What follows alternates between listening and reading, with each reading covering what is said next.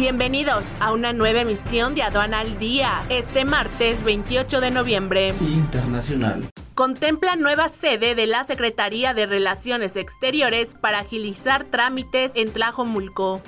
Aduana del puerto de Manzanillo amplía horarios de atención.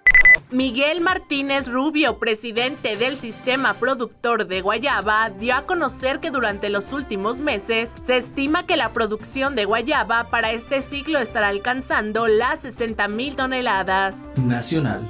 Si la comunidad latina de Estados Unidos fuera un país, sería la quinta economía más grande del mundo. Exportaciones textiles de Vietnam buscan alcanzar 44 mil millones de dólares en 2024.